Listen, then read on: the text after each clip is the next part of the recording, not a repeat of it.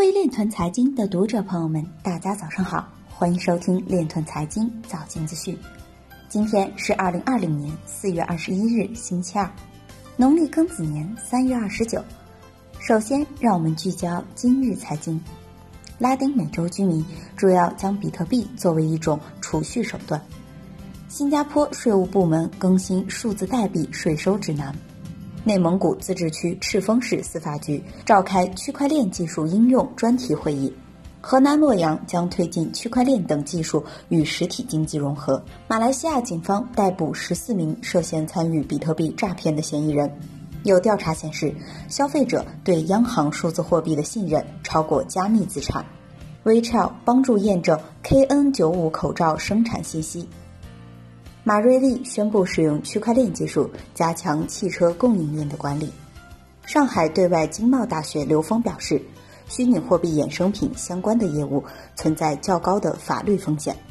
莱特币基金会成员表示，区块奖励在比特币目前价格减半，矿工或将难以适应。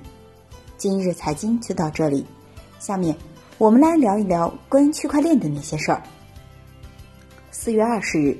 中国宏观经济研究院产业所副研究员盛昭训在《人民日报》刊文，推动新一代信息技术向纵深发展。文章指出，当前我国在全球新一代信息技术领域已经占据一席之地，产业规模体量全球领先，利用信息技术改造传统经济、培育壮大数字经济新动能的空间仍然很大。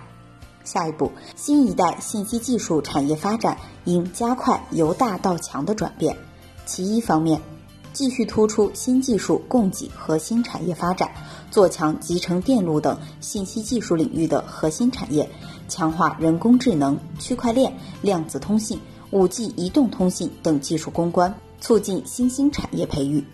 以上就是今天链臀财经早间资讯的全部内容，感谢您的关注与支持。